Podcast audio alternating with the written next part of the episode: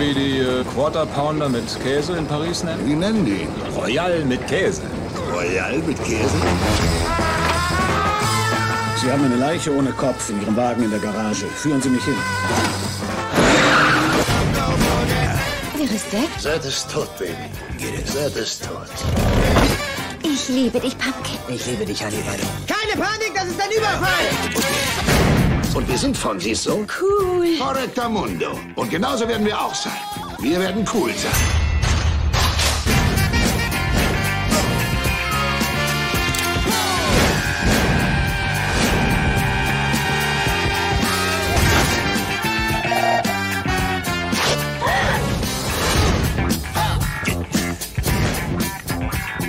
Ich begrüße euch zu einer neuen Ausgabe hier beim Fernsehsessel Podcast. Wir sprechen über Pulp Fiction. Wer hat sich dann heute hier versammelt? Das bin ich, der Marco. Der Esel nennt sich zwar meistens zum Letzt eigentlich, aber heute sage ich mal zuerst Hallo und stelle vor den lieben Nenat. Hallo Nenat. Hallo, lieber Marco. Vielen lieben Dank, dass ich hier dabei sein darf. Immer, immer. Und der Fabian. Hallo Fabian. Mhm, das ist ein leckerer Podcast. Ja, sehr gut. Ich bin einfach der coolste Typ. der Sehr Welt. gut. Ey, es gab Zeiten, da habe ich dir im Prinzip, da habe ich dir diesen komple diese komplette Szene fehlerfrei nacherzählen können. Habe ich teilweise sogar gemacht und ich war der Renner auf den Partys. Aber auch, auch ich als mir Helmut zumindest Kraus. eingebildet. ich habe mir zumindest eingebildet, dass ich der Renner auf den Partys war und dass die Leute mit mir gelacht haben statt über mich. Natürlich, klar. Aber äh, es, es gab so Tage in meinem Leben. Okay, immerhin. Also, ähm, Also ich ich konnte es hätte- nicht aufs. Ich hätte mit dir gelacht, auf jeden Fall. Also das, du, du wärst der coolste gewesen. Ja. Wobei, nee. Wahrscheinlich hätte ich damals auch noch gar nichts anfangen können. Weil, um das vielleicht vorwegzunehmen, ich habe, also wir reden über Pulp Fiction, hauptsächlich, weil ich den jetzt im Kino gesehen habe. Ähm, Im Rahmen der Traumfabrik Postmoderne Reloaded, wo ich jetzt schon ein paar Filme gesehen habe, lief eben auch Pulp Fiction. Und ich habe mir gedacht, ja gut, äh, wenn der Kino läuft, dann nehme ich ihn natürlich mit. Das war jetzt erst das zweite Mal, dass ich ihn gesehen habe. Und das erste Mal habe ich den tatsächlich erst 2022, 21 sowas gesehen. Also ich habe relativ lange den irgendwie vor mir hergeschoben. Das heißt, damals, äh, als du das noch gemacht hast, hätte ich wahrscheinlich gut mit dem Zitat schon noch was anfangen können, weil ich glaube, wenn man irgendwo in der Filmbubble drin ist, konnte man dem nicht entkommen. Aber ich hätte zumindest äh, es nicht so appreciaten können, wie ich es heute appreciaten könnte, wenn du es rezitieren würdest. Nee, So. also ich glaube, heute bekomme ich das nicht mehr so hin. Von dem her, ich werde es gar nicht erst versuchen. Mhm. Ähm, aber ja, da, also das ist, ich muss ganz ehrlich sagen, Fabian, ich bin beeindruckt. Das ist nämlich wirklich eine Leistung, dass man Pulp Fiction bis in sein 30. Lebensjahr eigentlich mehr oder weniger hin, vor sich hinschiebt und sich Filmenthusiast schimpft. Ich habe Und das meine ich gar nicht negativ. Das, das klingt immer so doof, wenn ich mit dir rede und, und dir sage, äh, das, ist, das ist eine Leistung. Aber nee, ich meine das wirklich ernst, weil Pulp Fiction ist so ein Film, haben wir alle gehört, haben wir alle gesehen. Ähm, riesengroßer Kultklassiker, der im Prinzip, wir werden darauf kommen, was der alles ausgelöst hat und was für Wellen der geschlagen hat. Aber der halt auch ein Stück weit zeitlos ist. Und für mich, der 1994 zwei Jahre alt war und die noch in die Windeln gekackt hat, ich habe den auch das erste Mal gesehen, da war ich 17. Das heißt, das dürfte 2009 gewesen sein. Ja? Also auch kna knackige 15 Jahre, nachdem dieser Film herausgekommen ist. Und zu der Zeit hat man sich keine Filme aus Anfang, Mitte der 90er angeschaut. Da hat man sich den neuen heißen Shit angeschaut. Da war das älteste, unter Anführungszeichen, was man sich angeguckt hat, vielleicht Matrix. Oder Gladiator. Mhm. Mhm. Der heiße Scheiß damals gewesen auf dem Schulhof. Matrix und Gladiator. Ich kann mich erinnern. Ähm, eigentlich nicht. Aber ja, ich habe ja auch so ähnlich. Ich glaube, mir geht es da aber auch so ein bisschen wie euch beiden. Ich habe den auch einmal auf jeden Fall viel zu früh gesehen. Lass mich lügen, da war ich bestimmt 13 oder so. Da konnte man das auch noch gar nicht so wertschätzen, was da überhaupt passiert ist. Und dann habe ich den ganz, ganz lange gar nicht gesehen. Ähm, Und ich kenne auch so ein, zwei Typen, die auf Partys eben auch äh, genau sowas zitieren konnten. Und ich konnte dann nicht mitreden. Äh, ich konnte sagen, ja, ich habe Pipe Fiction mal gesehen. Das ist schon ewig her. Und dann kam irgendwann eine Blu-ray raus äh, zu Pipe Fiction. Die habe ich mir dann vorbestellt. Das muss gewesen sein. Ähm, das ich kann es nur, da, es gab schon GTA 5, ähm, das weiß ich, und es war noch die PlayStation 3 Ära. Lass mich, keine Ahnung, was die zeitliche Einordnung dann war. Also zumindest ab 2000, boah, wann kam GTA 13? 5 raus? 2013, Ende 2013 bilde ich mir auch ein. ja. Mein, ja. Echt? Ja. Ja, war das so? Also Ah, ich meine, GTA hieß, war jetzt so das Ding, nach zehn Jahren wurde jetzt der nächste Teil offiziell mal bestätigt. Und der Trailer kam ja Ende letzten Jahres, Anfang dieses Jahres. Richtig, ja. 6. Ende letzten Jahres kam der raus. Ähm, ja, so. ich, ich kann mich ziemlich genau erinnern, weil da habe ich gerade einen neuen Job damals angetreten gehabt. Und ich habe den angetreten im September 2013 und relativ kurz danach ähm, habe ich mir damals die Special Edition auf der PS3 geholt. Ach so. Die dürfte so einen Monat später erschienen sein oder so. Also ich, bild, ich Okay. bin mir, bilde mir ein, Oktober, November 2013, so etwas dürfte, dürfte GTA 5 rausgekommen sein.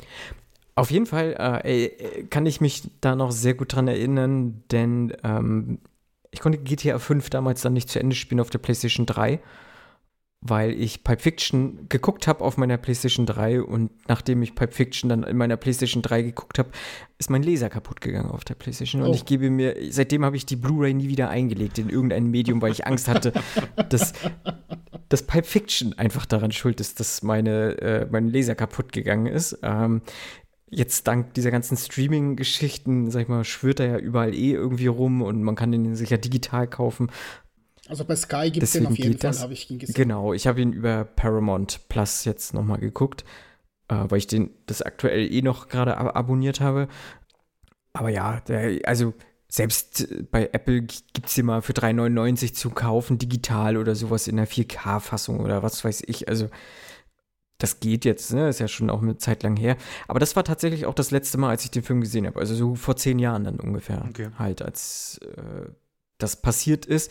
Und da äh, war es tatsächlich so, dieses Mindblowing tatsächlich dann. Ähm, ne, vor zehn Jahren war ich dann halt, ja, 25 ungefähr, äh, 26 Jahre, wo ich den dann wirklich das erste Mal so richtig gesehen habe. So, ähm, und das war schon krass, muss ich ehrlich sagen. Aber ich meine so generell, ich, bevor ich Pulp Fiction das erste Mal gesehen habe, habe ja rein gar nichts darüber gewusst. Ich wusste, dieser Film Hm. existiert. Ich wusste, dieser Film auch durch meinen knapp 15 Jahre älteren Cousin, der auch relativ filmenthusiastisch ist ähm, und mit dem ich in der Zeit, so als ich so 15, 16, 17 war, äh, habe ich sehr, sehr viel mit ihm geguckt. Er war ein regelmäßiger Videothekengeher zu der Zeit und hat ihm ein paar DVDs mit, mitgebracht und wir haben uns die gemeinsam angeguckt. Ähm, und unter anderem war da eben einmal Pulp Fiction mit dabei. Und er hat mich auch so ein bisschen darauf hingeleitet und gesagt, hey, das ist ein cooler Film.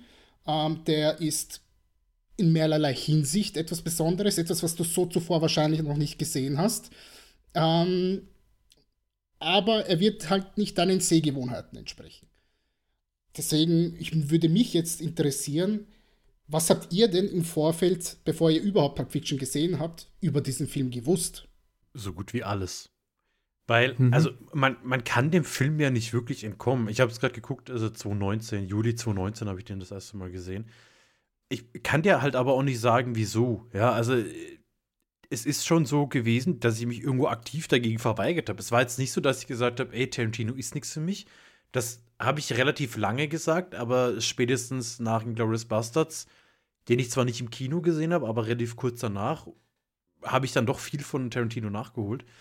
Ähm, aber Pulp Fiction, das war mir immer zu, zu schwer. So im Sinne von, das ist so popkulturell verankert und jeder schwärmt über diesen Film und sagt, wie toll er ist und dass man ihn gesehen haben muss.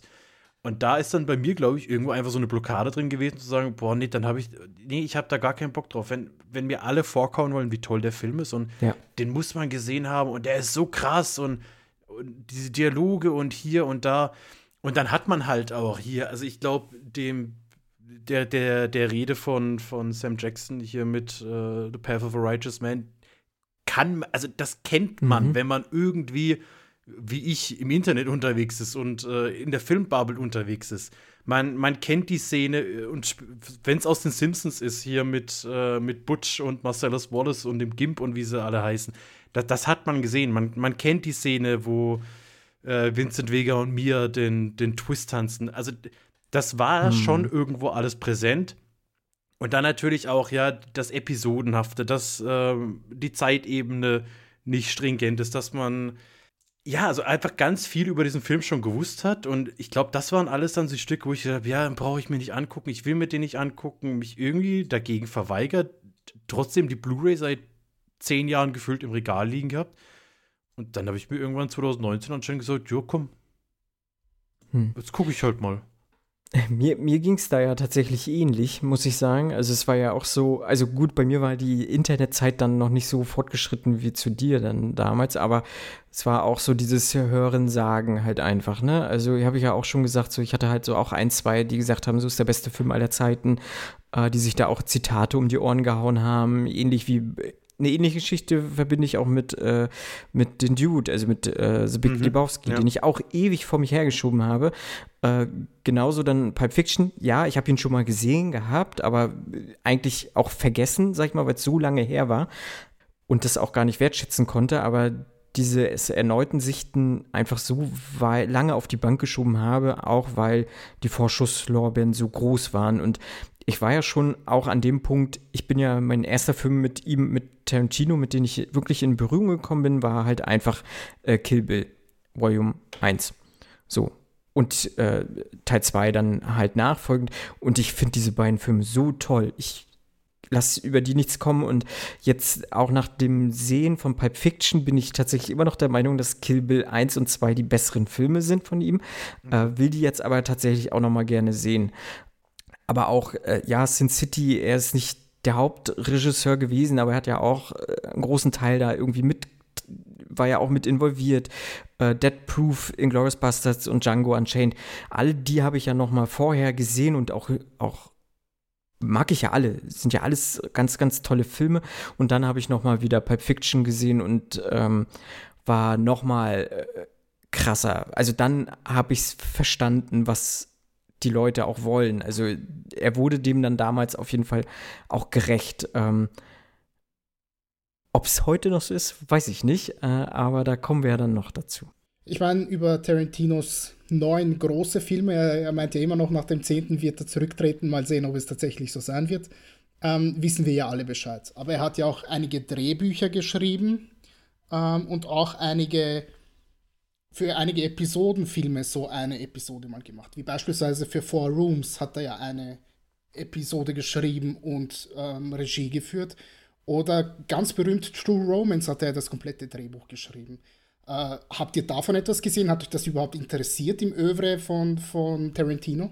Bisher nicht, da hatten wir es tatsächlich äh, vorhin kurz drüber, weil ich gesagt habe, ich habe jetzt vorhin äh, just äh, Jackie Brown zum ersten Mal gesehen und habe damit dann quasi alle Langspielfilme von ihm gesehen, die er komplett übernommen hat und habe gesagt, als nächstes stehen halt Natural Born Killers und True Romance an, weil ja, ich, ich will das einfach sehen, was er dann noch so gemacht hat. Ich meine, klar, Sin City, Mhm. Ma- Marco hat gerade eben schon gesagt, ist bei mir auch noch so ein Ding, wo ich immer noch nicht weiß, ob ich ihn mir nochmal angucken will oder ob ich den einfach in guter Erinnerung behalten will, weil ich so ein bisschen Angst davor habe, den anzugucken, weil ich nicht mehr weiß, ob ich den so cool fände, wie ich ihn in Erinnerung habe. Ähm, aber als nächstes stehen auf jeden Fall äh, Natural Born Killers und äh, True Romance an. Den Episodenfilm weiß ich nicht, wie sehr ich da Bock drauf habe, weil ja auch jetzt äh, Robert Rodriguez nicht jemand ist, wo ich sage, muss ich auf jeden Fall sehen, was er gemacht Doch. hat. Äh, über die anderen beiden. über die anderen beiden kann ich nichts sagen.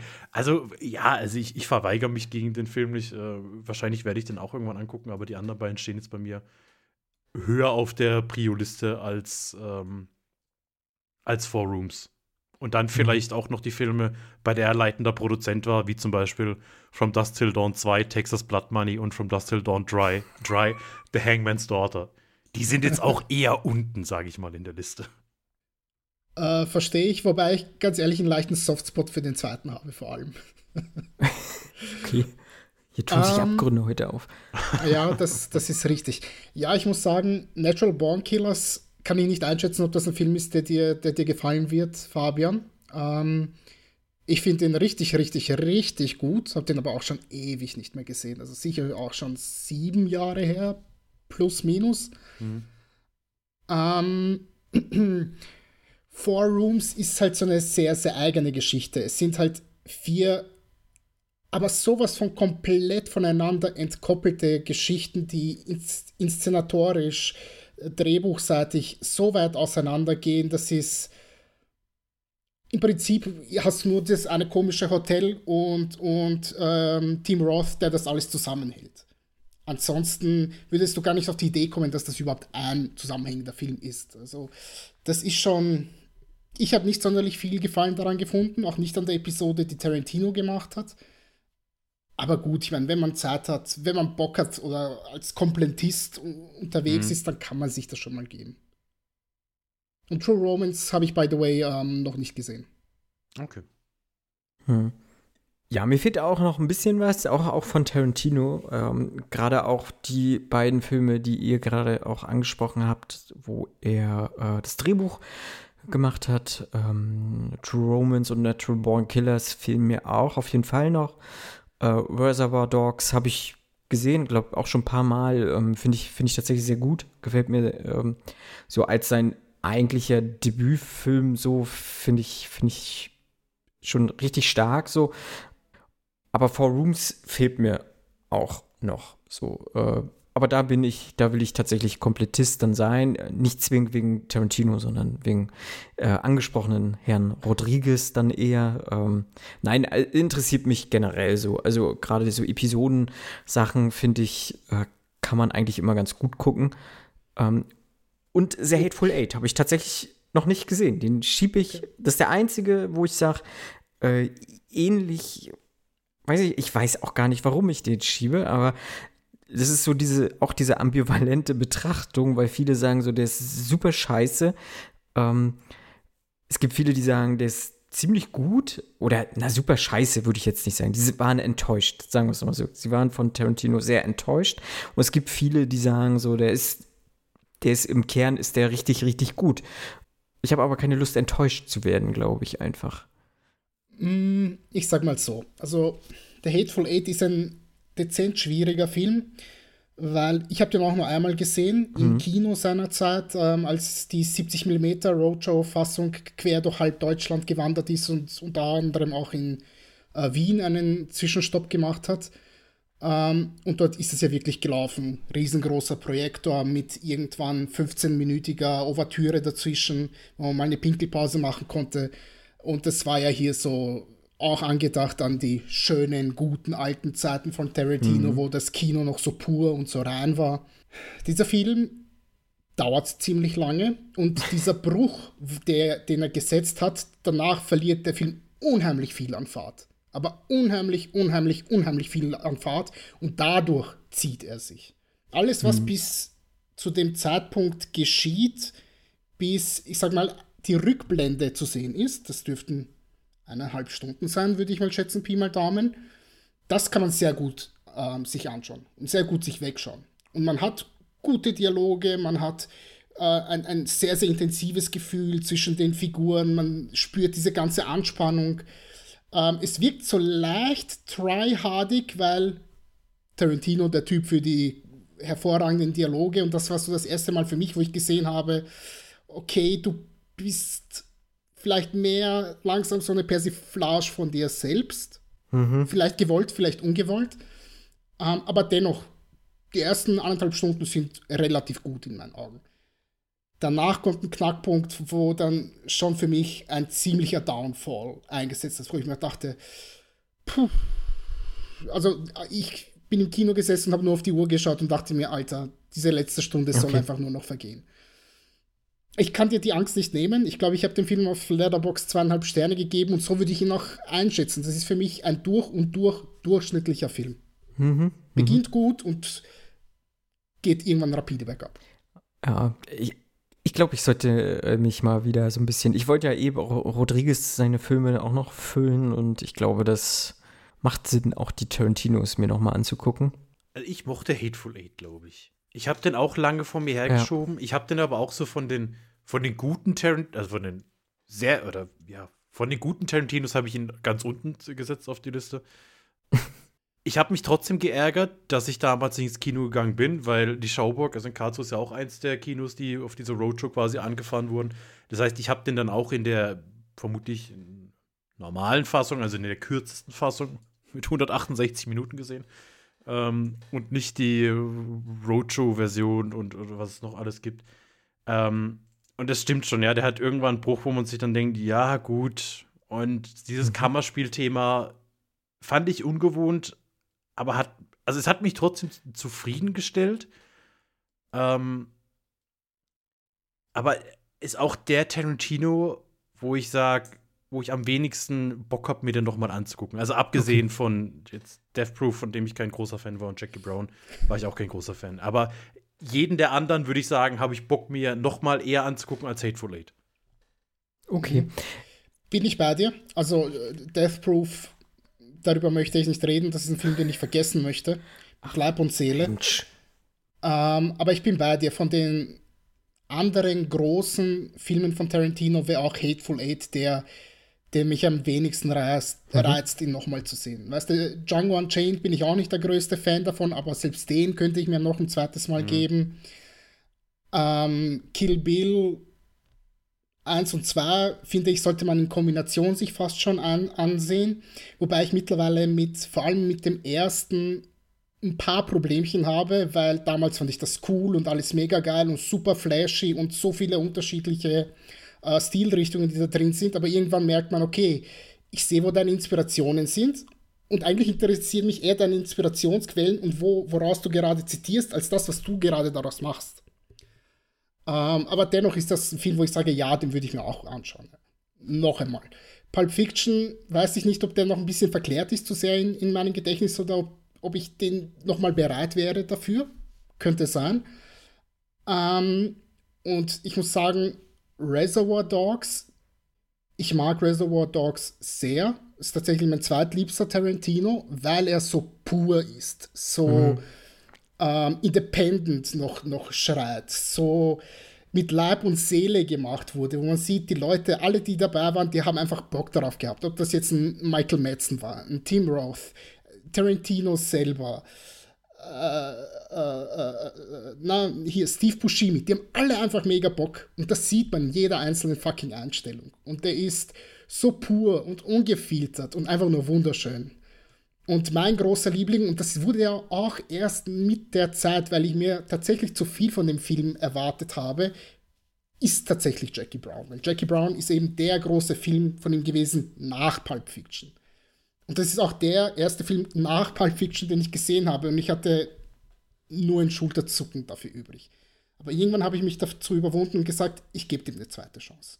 Und damit hat es sich schon sehr weit hoch bei mir ähm, äh, äh, äh katapultiert, ja, und mein Herz irgendwo hinein ähm, hineingespielt, kann ich nicht sagen, aber ich, ich konnte es viel mehr appreciaten, was, was er da gemacht hat, weil es auch in eine leicht andere Richtung geht.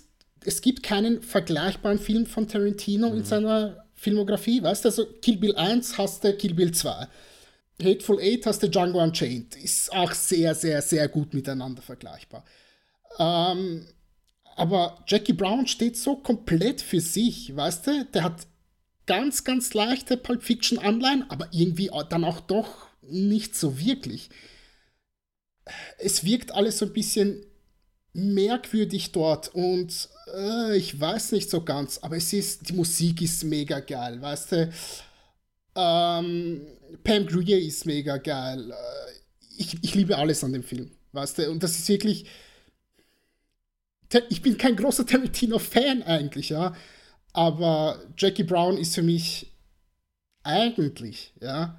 Magnum Opus möchte ich nicht sagen, weil der dauert jetzt keine drei Stunden, aber er ist eigentlich so der Film, es klingt dumm, aber das ist für mich so der typischste Tarantino-Film. Weil er irgendwie auch ein Stück weit komplett was Eigenes macht und eben nicht Bezug nimmt auf irgendetwas von anderen Leuten. Das ist einfach so sein Ding. Das ist nicht wie bei Hateful Eight, wo er gesagt hat, Western sind geil, äh, Western haben Hollywood ausgezeichnet in den 50er und 60er Jahren, ich mache einen Western. Django Unchained im Prinzip genau dasselbe, nur mit einer anderen Thematik. Oder äh, Pulp Fiction, wo, man, wo er gesagt hat, hey, ich hau da alles hinein. Ähm, Kill Bill 1, 2, ich hau alles hinein, aus allen möglichen Richtungen, aus der kompletten Welt, ja. Und das ist halt so pur. Und das finde ich geil. Und deswegen finde ich auch Reservoir Dog so geil, weil es so pur ist. Es, es sprüht so voller Kraft, voller Energie eines jungen, aufstrebenden Filmemachers, der keinerlei Geld hat, keinerlei Mittel hat, der nur ein paar Ideen hat, der ein bisschen was zu, zu äh, äh, Papier bringt und daraus einen kleinen, feinen Independent-Film macht, der aber zumindest nach dem Aufkommen von Pulp Fiction explodiert ist. Und das finde ich halt geil.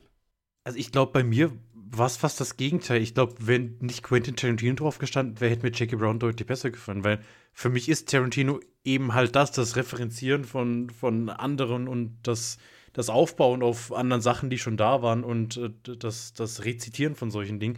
Und ich habe, ich kann mir das gut vorstellen, dass wenn ich Jackie Brown irgendwann noch mal angucke und weiß, was auf mich zukommt, dass ich den ganz anders sehe, weil klar, jetzt war es so Back-to-Back -back mehr oder weniger mit Pulp Fiction, ähm, was ja so sein äh, popkulturell relevantester Film, würde ich auf jeden Fall mal behaupten, ist. Und ähm, dann ist man vielleicht auch trotzdem mit den Erwartungen wo ganz anders. Weil Jackie Brown, also allein schon, allein schon der Cast, das ist ja kein Tarantino-Cast, also mal abgesehen von Sam Jackson, klar, aber ähm, wenn du da auf den Rest Cast guckst, das ist ja niemand, den er da noch großartig verwendet hat. Und das ist ja auch so, so ein Ding von Tarantino, dass er seine Schauspieler immer wieder benutzt. Und mir hat da, mir hat da vollkommen der Bezug zugefehlt. Also die ersten anderthalb Stunden saß ich wirklich da und dachte mir, ey, was, was, was war's? Warum passiert nichts? Ähm, warum interessiert mich nicht, wenn was passiert? Und warum erreicht mich dieser Film überhaupt nicht? Und es wird daran liegen, dass ich was anderes erwartet habe, dass ich was anderes gesucht habe, dass ich auf was anderes gewartet habe. Ich kann mir, wie gesagt, schon vorstellen, dass der bei einer erneuten Sichtung mit den entsprechenden Erwartungen noch mal ganz anders wirken wird. Aber jetzt so direkt so nach dem Film muss ich sagen, boah, bin ich ein bisschen enttäuscht. Und so manches kann ich so überhaupt nicht nachvollziehen. Aber ich, äh, ich verweigere mich jetzt nicht komplett und sage, der Film war absolute Scheiße, weil ich weiß, dass das an meiner eigenen Erwartungshaltung lag zum großen Teil. Du, Fabian, ganz ehrlich, das lag auch an der Erwartungshaltung von allen Menschen, ähm, die damals 97 sich Jackie Brown dann im Kino angeschaut haben, weil die einfach Pulp Fiction 2 haben wollten. Und das ist Jackie Brown nun mal nicht. Ja. Und ich war seinerzeit, dass ich Jackie Brown gesehen habe, genauso drauf. Ich habe mir gesagt, nee, das, ich habe mir etwas anderes erwartet, das ist irgendwie kacke. Bis ich eines Tages mir einen Ruck gegeben habe und gesagt habe, ja, ich gebe dem eine zweite Chance. Und dann hat es Klick gemacht bei mir. Ja, vielleicht, vielleicht, vielleicht in Zukunft irgendwann. Aber ist das, ist das ein, ist das ein Blaxploitation-Film? Kann man das da, oder referenziert der Blaxploitation-Film? Weil das ist halt auch so ein Genre, ja, wo, ich, an sich, wo ich nichts an gesehen sich habe. schon. An sich schon, naja, alleine wegen Pam Grier. Klar, Sie ist ja ein ja. großer Star der, der, der dieses leicht trashigen B-Subgenres. Aber vielleicht liegt es halt auch daran, ja, dass ich, klar, das referenziert er ja, also es ist ja nicht so, dass, dass, er, dass er sich auf gar nichts bezieht, aber dass ich dazu halt auch gar keinen Bezug habe, weil ich nichts davon gesehen habe und das dann vielleicht auch in einer gewissen Art und Weise einfach nicht richtig wertschätzen kann. Hast du nie die originalen Shafts gesehen mit Richard Roundtree? Nope. Okay. Weder die noch die zwei mit Sam Jackson. Die sind gut. Die mag ich. Da war ich Der vorhin, erste mit Sam Jackson ist sehr gut, ja. da war ich vorhin sehr überrascht, als ich gesehen habe, dass es da zwei gibt. Ich habe nicht mitgekriegt, dass da vor drei, vier Jahren noch mal einer kam. Ja, direkt, direkt auf Netflix ist der dann gelaufen. Mhm. Oh, Weiß niemand so genau. Das stimmt. Aber es gibt es ja nicht auch eine Serie zu oder so? Nee, das verwechsel ich bestimmt, ne? Nee, doch, da gibt es ja irgendwie. Ne, ich egal. glaube tatsächlich schon, ja. Ja, ne? Wird nicht alles äh, verserielt. Äh, haben die nicht Hateful Eight auch irgendwie in, in vier, vier Episoden nochmal zerstückelt oder so für Netflix? War da nicht auch das irgendwie wollte sowas? Tarantino mal machen. Er Ach, wollte ja. so einen Supercut machen, der irgendwie sechs Stunden geht oder so etwas. Ach, und den dann okay. aufteilen und dann irgend, an- ich, war das Netflix? Ich weiß nicht, auf irgendeinem Streaming-Anbieter ja, mal geben, ja. Aber ob das so zustande gekommen ist, muss ich dir ganz ehrlich sagen, weiß ich gar nicht. Es, es wurde auf jeden Fall lange Zeit gemunkelt, dass das der Fall ist und Tarantino das möchte. Wird ja seit 15 Jahren gemunkelt, dass der Whole Bloody Fire irgendwann ins Kino kommt. Und ich glaube, dem war ja bisher auch nicht so. Mit Kill Bill 1 und 2. Aber gut. Ja.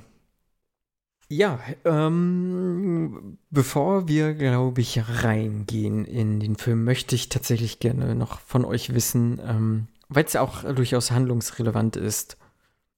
Esst ihr Pommes mit Ketchup oder mit Mayo? Oder seid ihr so die beiden, beides?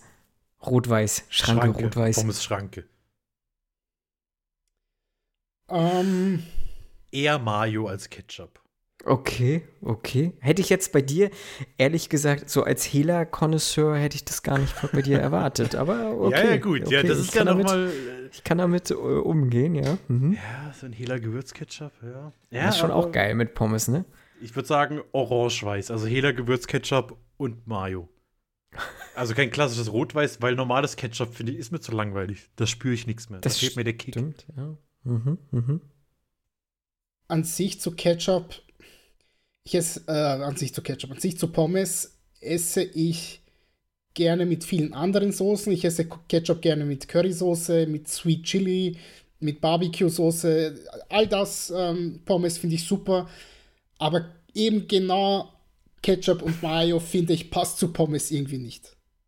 Das ist, trifft nicht meine Geschmacksnerven. Von Mhm, dem her würde ich okay. sagen, weder noch, wenn das erlaubt ist. Pommes mit Senf. Ja, nee, passt auch nicht. ja, zu süßen Senf vielleicht. Das hört sich schwierig an für alle. Zuhörenden aus Bayern. Also da möchte ich mich an der Stelle entschuldigen. Ja, oh ja, so Honig, Honig-Senf, also so, so ein Honig-Senf-Dip mit Pommes, das passt schon. Habe ich ja auch noch nie probiert. Ähm, ich habe ja wenn tatsächlich. ich in, in Meckes gehe, dann nehme ich mir immer einen Honig-Senf-Dip mit. Nie für die. ne? Ja. Bei, mein, bei meinen Töchtern wäre es tatsächlich äh, klar äh, geregelt. Die eine ist Team Ketchup, die andere ist Team Mayo. Ähm, bei mir ist es auch klar geregelt. Ich bin auch Team Ketchup. Also äh, ich, ich habe es auch mal mit Mayo probiert. Ähm, Als Ersatzdroge. ist tatsächlich nicht so meins. Also Mayonnaise gehört für mich dann in den Kartoffelsalat und sowas. Ähm, oder auf dem McChicken ähm, bei McDonalds, wenn wir schon bei McDonalds waren oder so. Aber ähm, ja, ich bin jetzt auch nicht der Typ, der die so er ertränkt. Also weder in Mayo noch in Ketchup die Pommes, sondern ähm, ich finde das auch eklig, wenn die so.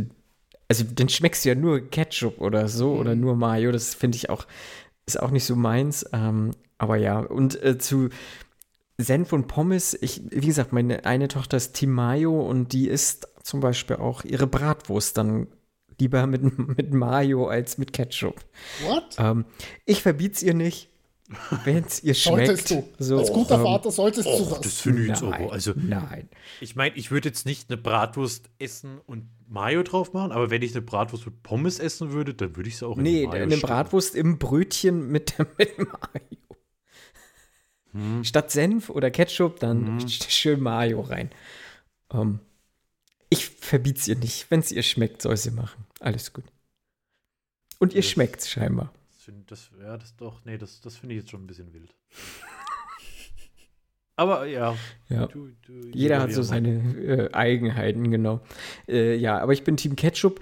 Aber ich gebe dir da auf jeden Fall auch recht. Äh, einfacher Tomatenketchup ist schon relativ fad und ausgelutscht. Ähm, so irgendwie Gewürzketchup oder so Sweet Chili Soße oder sowas ähm, ist schon mag ich auch lieber. Wenn ich jetzt so bei McDonald's war, die haben diese, diese Sweet Chili Soße geändert.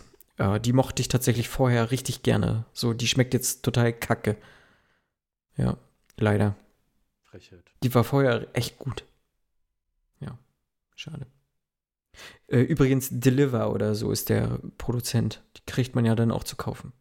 Die Soßen von McDonald's, falls, falls einer mal Bedarf hat. Ich glaube, Deliver oder so heißen die. Ich sehe, Fabian googelt schon. Äh, Ich finde, Bei ich, fand die Soßen, abgelöst. ich fand die Soßen beim Burger King sowieso immer besser. aha. Ey, die haben so eine geile Barbecue-Soße. Ich finde die Ja, das stimmt. Die Barbecue-Soße vom, war vom wirklich Burger King so geil. Mhm, Nee. das stimmt. Ähm, wie nennt man den Whopper in, in Österreich, Nenad? Whopper. Whopper, bei uns auch. Whopper. Äh, in Holland ver- vermutlich auch, in Amsterdam. Ähm, aber ich war noch nie in Amsterdam, deswegen kann ich das gar nicht so sagen. Ich schon noch, Falls ich habe keinen ergibt. gegessen. Sondern Poffertjes. Hast du denn einen Royal mit Käse gegessen? Nee, ein, äh, ich habe Poffertjes gegessen, aber auch kein, kein Quarter Pounder. Weil auch die Holländer haben das metrische System. So viel, Ja. so viel weiß ich.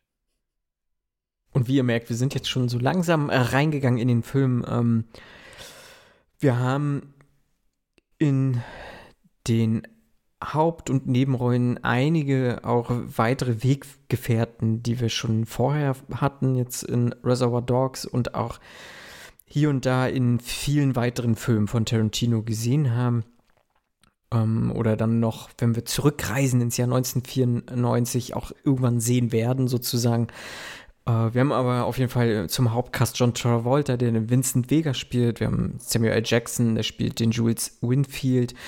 Uma Thurman, äh, Mia Wallace, Bruce Willis spielt Butch College. Äh, Butch, Butch, Butch Coolidge, Butch Coolidge, so spricht man es aus. Harvey Keitel spielt äh, Mr. Wolf, Maria de Medeiros ist die Fabienne, äh, Ving Rhames, Marcellus Wallace und ähm, noch Tim Roth als Pumpkin und Amanda Plummer als Honey Bunny, die wirklich durchaus äh, storyrelevant sind und hier und da, wie gesagt, äh, viele Weggefährten von Tarantino, der selber natürlich auch eine kleine Rolle sich gibt, denn er wäre eigentlich lieber Schauspieler geworden als Regisseur. Und Christopher Walken sehen wir auch einmal. Ja, Christopher Walken sehen wir auch einmal. Nicht äh, unterschlagen. Und wir gehen mal rein, so langsam, oder ja, wir gehen in die Handlung. Wir haben generell eine nicht lineare Erzählstruktur, wie wir dann zum Ende durchaus mitbekommen, die geprägt ist von sehr ikonischen Dialogen. Das habe ich mir jetzt erstmal aufgeschrieben, was so, so dieser grobe Umriss auch generell jetzt von Pulp Fiction und auch hier und da von Tarantinos Schaffen irgendwie dann widerspiegelt. Aber wir steigen ein halt mit Pumpkin und Honey Bunny, die in einem Diner sind und dieses ausrauben möchten. Ähm, gefolgt von einem Cut, äh, wo wir dann eben Jules und Vincent begleiten, wie sie einen Koffer holen. Ein Koffer aus einem Apartment von mehreren jungen Gangstern, möchte ich sagen. Und das so ein wenig eskaliert. Und das äh, auch eben diese Szene ist, äh, die der Nenad ja eingangs erwähnt hat, äh, die er dann irgendwann auch fehlerfrei rezitieren konnte. Ist das das richtige Wort dafür? Rezitieren, ist, ja, ne? Das ist richtig. Ich möchte noch eine Sache sagen. Ähm, bei dem aufges ausgesprochenen Bibelzitat Ezekiel 25, 17 mhm. Ähm, von ähm, Samuel L. Jackson.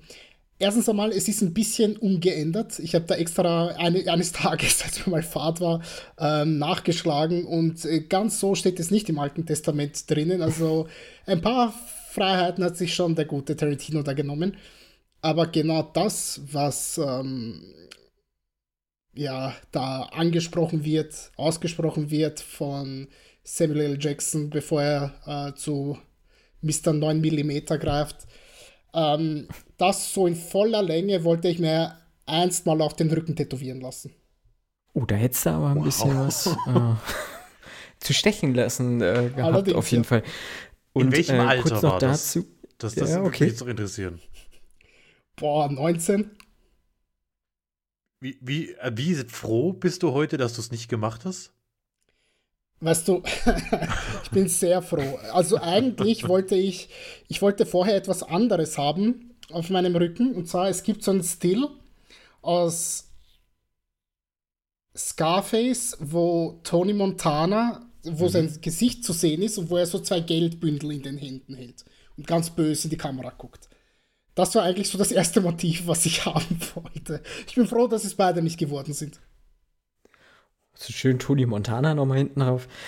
Ähm, hätte was, auf jeden Fall. Ja. Äh, aber Pulp Fiction, äh, auf jeden Fall auch ein, einer dieser Filme, einer dieser ähm, Männerfilme, möchte ich jetzt einfach mal sagen. Auf dieser jeden Fall. Dude-Filme. Ähm, muss ja nicht schlimm sein, ähm, aber ja, auf jeden Fall. Interessant. Ähm, und noch kurz dazu, dass du sagst, dass Tarantino nicht ganz äh, bibeltreu ist oder geschichtentreu ist. Äh, weiß ich nicht, ist mir noch nie aufgefallen. Also ich fand jetzt äh, Inglourious Bastards war auf jeden Fall auch sehr nah an der Realität, glaube ich, dran und ähm, Bin ich Once Upon a. Time ja. in, in Hollywood auf jeden Fall eigentlich auch. Also ich, ja, Fabian, genau das habe ich gemeint. Cool. oh, da mit den ganzen Rücken voll, Alter, das wäre schon, wär schon wild Ja, eigentlich. so, so den halben Rücken zumindest, ja.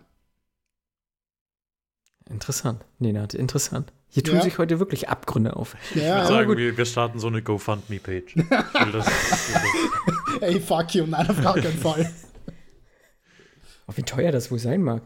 Oh, das wird bestimmt so zwei, drei Scheine wird das bestimmt kosten. Ach, ich werde. Ich, Mittlerweile- du, ich stech, mehr. ich stech dir das kein Mittlerweile Problem. mehr, ja. Ich mache das für Ume. Ich brauche nur die, die, die Ausrüstung und die Tinte.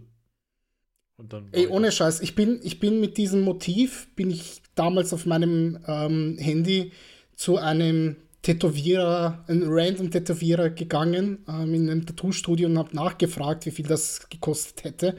Das war 2012. Ja, das war 2012. Nein, 2011 war das. Und der hat mir damals schon gesagt, so circa 1,8 bis 2000. Von dem her heute dürftest du ungefähr mit dem Doppelten rechnen. Aber wäre gut investiertes Geld. Das bezweifle ich. Ich hau da mal ein Kit an. Der hat ja noch bestimmt Kohle von Wer wird Millionär. Und dann, dann machen Ja, aber wir er braucht sie jetzt für seine eigenen Tattoos. Das stimmt, ja. Vielleicht können wir, vielleicht können wir Kit dazu bringen, dass er sich das tätowieren lässt. Ich weiß nicht, ob er Scarface gesehen hat, aber ist ja egal. Das, das ist mein Lebensziel. Dass Kid sich irgendwann Tony Montana auf den Rücken tätowiert. Hier habt ihr es zum ersten Mal gehört.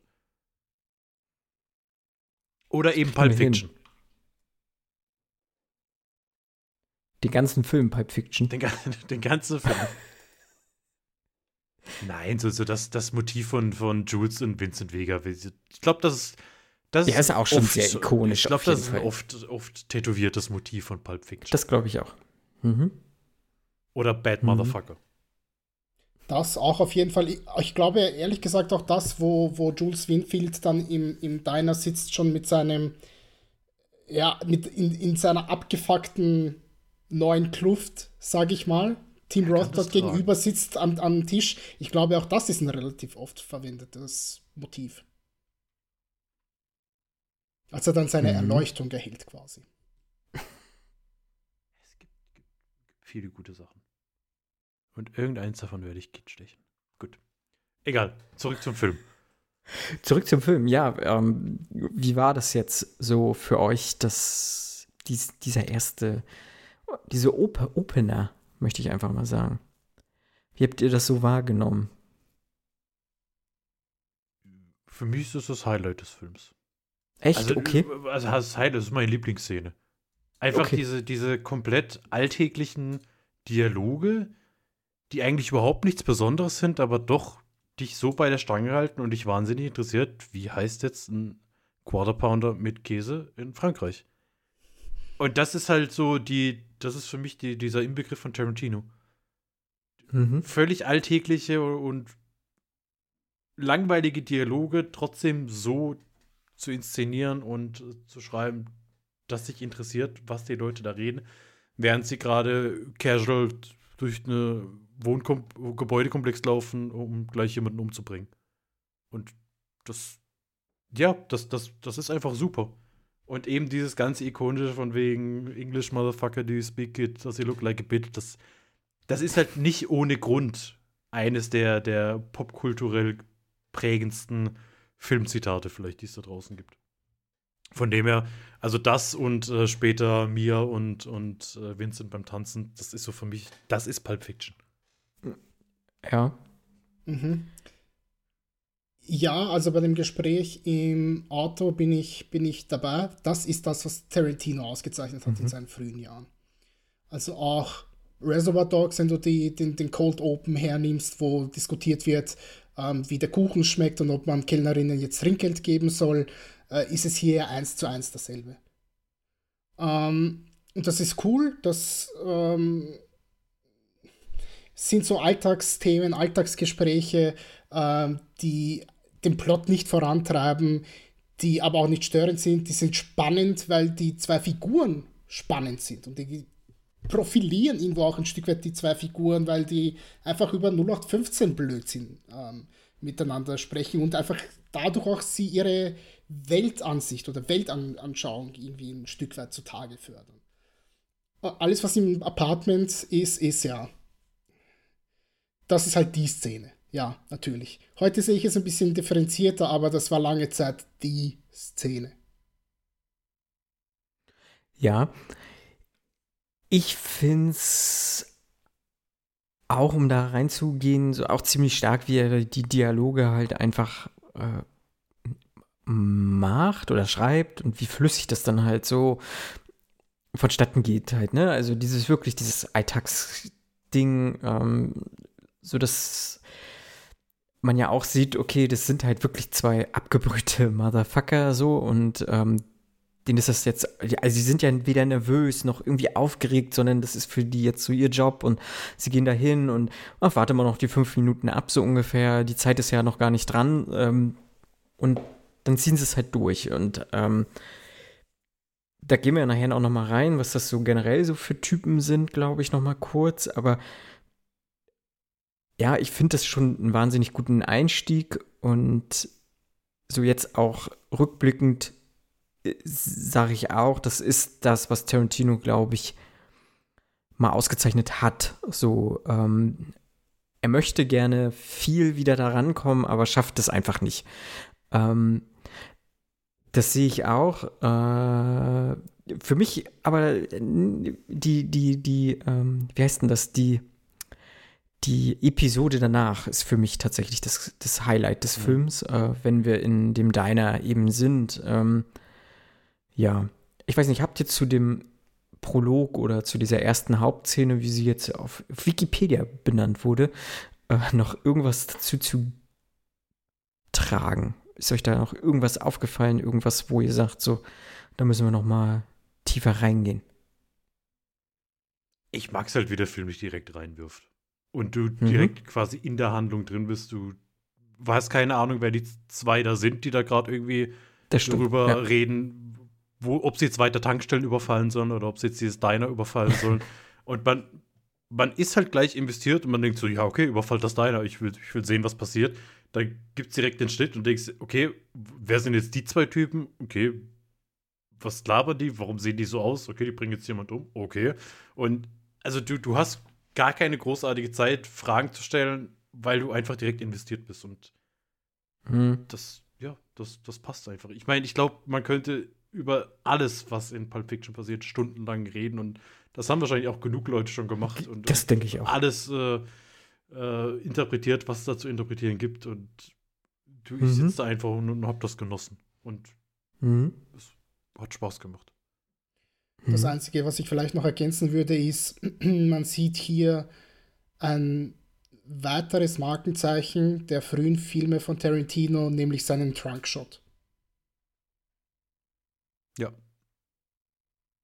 Aber der, der, der zieht sich doch durch, oder?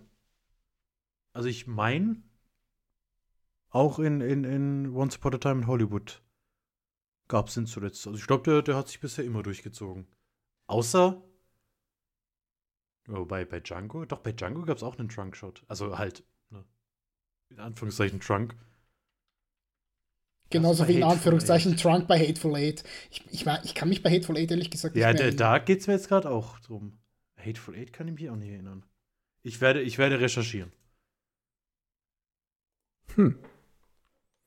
Äh, ja, wichtig vielleicht noch, äh, es wird dieses, dieser sagenumwobene Koffer eingeführt, auch in der ersten äh, in der ersten Episode, sage ich jetzt einfach mal, ähm, was sich ja hier so als MacGuffin durch diesen ganzen Film halt einfach zieht. Und äh, das, was Fabian gesagt hat, also ich glaube, da gibt es ja wahrscheinlich unzählige auch Masterarbeiten, Abhandlungen, die sich wahrscheinlich nur um eben diesen MacGuffin äh, beschäftigen. Und wer weiß, also ich glaube, dafür, also das wollen wir, glaube ich, auch nicht, da jetzt den Film in jeder einzelnen äh, Minute zerpflücken, auseinandernehmen. Ähm, wir kommen mehr über die Emotionen, ja, mehr über die Gefühle, was haben wir in dem Film gehabt und ähm, wie gesagt, ich habe schon gesagt, mir hat die Episode 2 deutlich besser gefallen. Na, deutlich besser. Also mir hat sie einfach besser gefallen. Und das ist die Szene in dem Diner, in dem Vincent Vega mit Marcello Wallace Frau sozusagen ausgeht, weil sie braucht, sie möchte einfach ausgehen. Ähm, und dann nimmt man halt nicht den eigenen Ehemann, sondern den Auftragskiller des Ehemanns natürlich. Was ja auch so, so generell, glaube ich, von Pulp Fiction auch so ein bisschen so sich durchzieht, dieses ganze äh, Groteske oder so. Also, dass es ja viel absurdes Zeug auch einfach zu, aufeinander prallt, was eigentlich gar nicht aufeinander zu prallen hat. Ähm, aber vorher ist ja Vincent Vega noch beim Dealer seines Vertrauens, äh, holt sich noch was, setzt sich einen Schuss, um dann halt, wie gesagt, auf dieses Date zu gehen mit Mia in dem Diner. Und man sieht sichtlich so, er ist ein bisschen ja, er, er ist glücklich, sagen wir es mal so, aufgrund des Schusses, äh, wahrscheinlich auch ein wenig aufgrund dieser netten Begleitung. Und ähm, ähnlich hier auch wieder viele alltägliche Dialoge. Ähm, wie ich finde, eine umwerfende Uma, äh, ja, Uma Thurman. Ähm, ich finde sie total toll, so in, in dem Film. Ähm, oder auch generell, also auch bei Kill Bill ja, zieht sich ja für mich auch durch und ähm, wir haben die ikonische Tanzszene dann, ähm, ehe wir dann mit einer Überdosis von Mia enden, die sie halt aber überlebt. Ja. Genau. Ich habe ja schon gesagt, ähm, für mich halt wirklich so dieses Meisterstück innerhalb des Films auf jeden Fall. Ähm, für mich ist jetzt so diese Episode wirklich richtig rund. Ich habe ganz, ganz viel Spaß äh, daran. An den Dialogen, auch an halt diesen dummen Ketchup-Witz zum Ende halt einfach, der halt im Deutschen ja leider so überhaupt gar nicht funktioniert. Äh, ist mhm. sehr ärgerlich auf jeden Fall.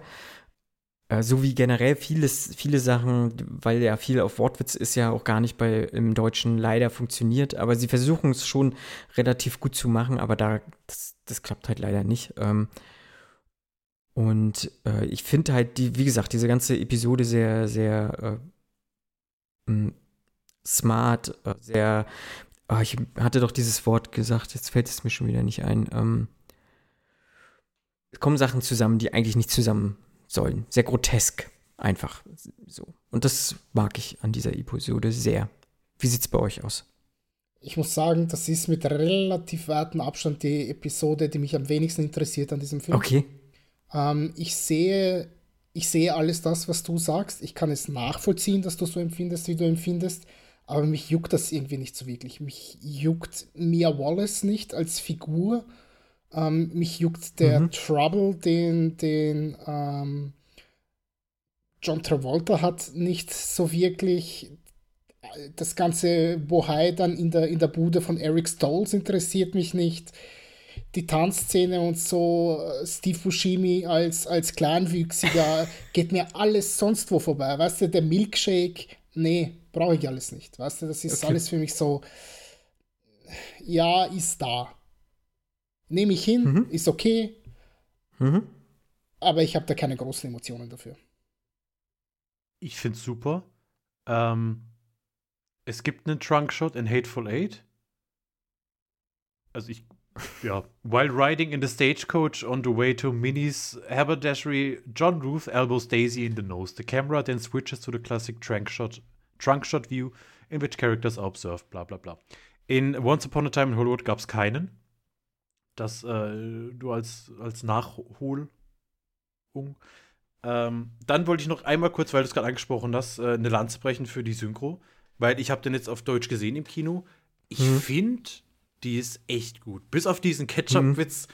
Weil mhm. das war auch so der Moment, wo viele im Kino sich das angeguckt haben und dann gedacht haben, hä? hä? Und dann hat so einen kurzen Moment gedauert, ach so, Catch Up und auf Englisch dann. Mhm. Ähm, aber ich finde, also, ja, Helmut Kraus und, und Manfred Lehmann, das, das, das passt Ja, das so passt gut auf die Rollen. Also das, Mhm. das finde ich eigentlich echt gut. Ähm, und ich, ich finde ich find, ich find Mia super. Ich äh, finde diese, diese Twist-Szene, die eigentlich in diesen Film überhaupt nicht reinpasst, so gut, weil sie da eben eigentlich überhaupt nicht reinpasst.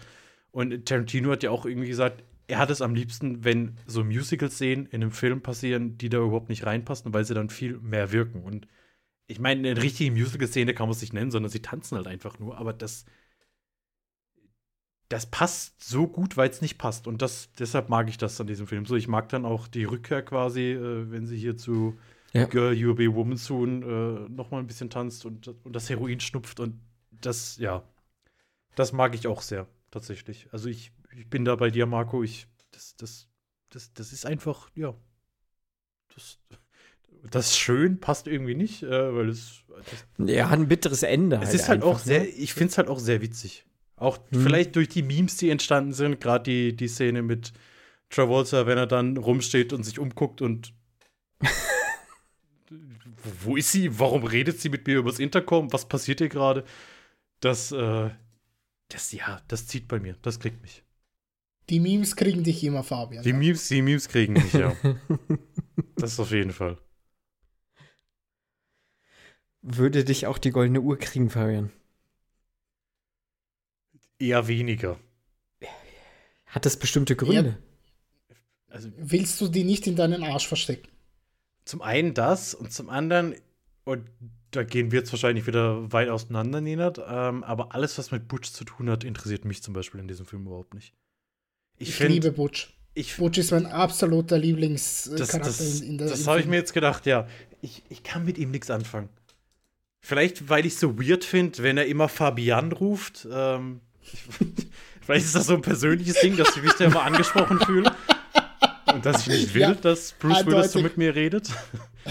ähm, oh nee, ich fand das schon immer so. Oh, ja, ja.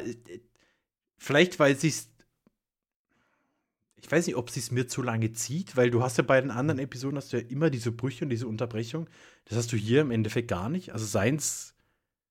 Gut, klar, wenn, wenn man jetzt die, die, die, äh, die erste Szene ist ja noch in der letzten Episode, oder? Die Einführung von Butch ist ja quasi in der Szene, in der Jules und Vincent bei Genau. Marcellus ankommen. Aber dann hast du halt einen relativ langen Part, der sich ja nur um Butch dreht. Und ich finde ihn tatsächlich echt uninteressant. Und das ist auch so mein, grö mein größte Kritik, die ich an Pulp Fiction habe. Und das ist Jammern auf hohem Niveau. Weil es ist nicht so, dass ich sage, boah, Butch, geh mir weg, es interessiert mich ein Scheißdreck, was mit dir passiert. Aber irgendwie ist es so, ja, ja, ja, ja, ja, ja. Ah, okay, es geht weiter.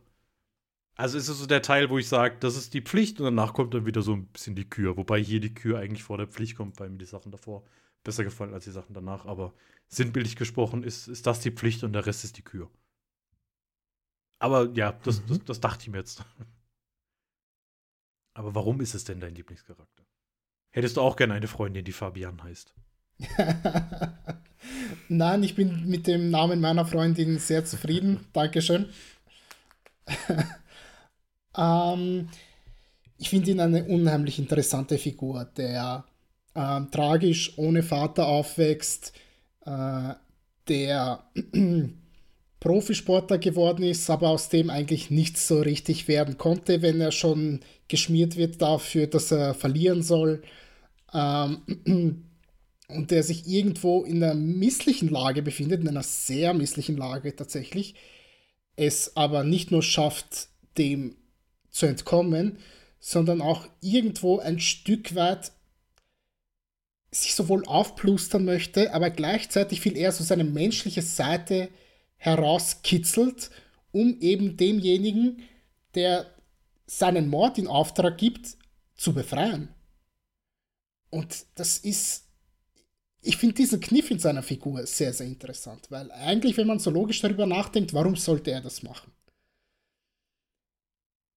Aber irgendwo ist in ihm noch immer so ein Stück weit Menschlichkeit und diese Szene symbolisiert diese Menschlichkeit, weil alles andere wäre schon fast schon zu, äh, zu Reißbrett, viel zu sehr ins Karikatureske abdriftend. Und so wird für mich, so dumm es auch klingt, ja, so wird für mich eine lebende Person aus Butch. Und ähm, ich finde, Bruce Willis ist einfach auch der perfekte Schauspieler dafür. Ich mag auch die Ja. Interaktionen zwischen Butch und Marcellus. Ich weiß nicht, die haben irgendwie so etwas. Mm, Die bilden so ein Stück weit den Gegenpol zu Samuel L. Jackson und John Travolta. Weißt du, die zwei sind die großen Big Buddies, die sich über jeden möglichen Dreck äh, äh, unterhalten und ähm, Spaß haben und vielleicht auch Freunde sind, wahrscheinlich sogar Freunde sind. Und wenn es hart auf hart kommt, stehen die aber äh, immer noch so Seite an Seite und ziehen durch. Und hier sind es eher Geschäftspartner, wo ein Teil dessen sich aber lossagt, mit leicht unfairen Mitteln, weil er am längeren Hebel sitzt, unter Anführungszeichen. Und die befinden sich dann aber auch irgendwann in einer misslichen Lage. Und einer schafft es wiederum zu ent, ent, entrinnen, tritt den, aber, den anderen aber wieder zur Seite und, und die sind dann wieder so, wie kann man es nennen? Die sind dann auch so wieder Seite und Seite und haben dasselbe Ziel wie John Travolta und, und ähm, Samuel L. Jackson. Und so gegenübergestellt, diese zwei Figurenpaare, finde ich unheimlich interessant. Hättest du dir Mickey Rourke vorstellen können? Mickey Rourke wurde die Rolle ja angeboten. Ja, ich weiß, habe ich, hab ich auch gelesen. Aber ich, ich finde auch den Grund so gut. Er wollte seine Ja, ja. Boxkarriere weiter verfolgen und er hat das Skript nicht verstanden. Das ist halt so. Ähm, Mickey Rook zu seiner damaligen Zeit, hm, ja, ja, ich bin gerade im Überlegen, war er da noch in seiner Schönlingsphase? ja, bin mir nicht doch. mehr sicher. Ich glaube ich glaub auch. Ne? Das glaube ich auch. Ich glaub, für, also, so in meinem Kopf ist er da noch nicht abgefuckt genug gewesen. Also zu seiner The Wrestler-Zeit, ja, da hätte ich ihn durchaus in der Rolle gesehen. Aber jetzt so in der neuneinhalb Wochen Zeit, weiß ich nicht, ob es da Gut, so. gut war neuneinhalb Wochen? 87, 88, da um den Dreh? Doch schon so früh, okay. Ich dachte, das wäre auch Anfang 90er gewesen. Ja, aber nee, also ich. Ich hätte, ja klar, ich würde mir den Film angucken, ja, äh, wenn eine KI ihn jetzt komplett ersetzen würde. Einfach nur um zu sehen, wie es aussieht, aber Bruce Willis passt schon ganz gut in die Rolle, das stimmt schon, ja. Ich find's komisch, Ja. dass er den Typ totgeschlagen hat. Und das, das weiß ich nicht, das, das ist immer so ein Det äh, was heißt immer, das war so ein Detail beide Mal, wo ich mir gedacht habe, das finde ich irgendwie mega weird. Also das, das passt, das, das nimmt mich aus dem Film so ein bisschen raus, dass er einen Typen im Boxring totschlägt und es keinen wirklich interessiert. Naja, aber Weil- totschlagen. Ich glaube jetzt nicht, dass er ihm jetzt, keine Ahnung, was, was gemacht hat, sondern ich nehme mal an, der wird einen Herzstillstand gehabt haben, irgendwann während des Kampfes oder so etwas. Also ich glaube nicht, dass also- er ihm jetzt irgendwie das, das Genick gebrochen hat. Ich weiß nicht, also das, das nimmt mich hier, das, das nimmt mich raus. Das finde ich passt einfach irgendwie nicht so rein. Aber das ist eine ganz kleine Kleinigkeit und das ist meine eigene. Also irgendwie hat mich das stört mich das so ein bisschen auch an seiner Episode, aber ich kann dir auch gar nicht hundertprozentig sagen, wieso. Es fühlt, fühlt sich irgendwie unnötig an, fast. Für Mhm. mich ist tatsächlich mittlerweile die. Es gibt. In dieser Episode gibt es so zwei Szenen, die ich unheimlich cool finde. Ähm, die eine ist eben tatsächlich der One-Take, wenn Bruce Willis ähm, nach Hause geht, um seine Uhr zu holen. Ähm, und dann beim Rückweg auf Mar Marcellus trifft. Und die andere ist dann, als er sich befreit und dann mal so durchschaut, welche Waffen gibt es hier überall. Ja. und sich dann letztendlich entscheidet, äh, hingeht. Ähm, und äh, ja, nachdem Marcellus dann auch frei ist, ähm, er die Schrotflinte durchlädt und ihm einfach nur sa- sagt, furztrocken, tritt zur Seite, Butch.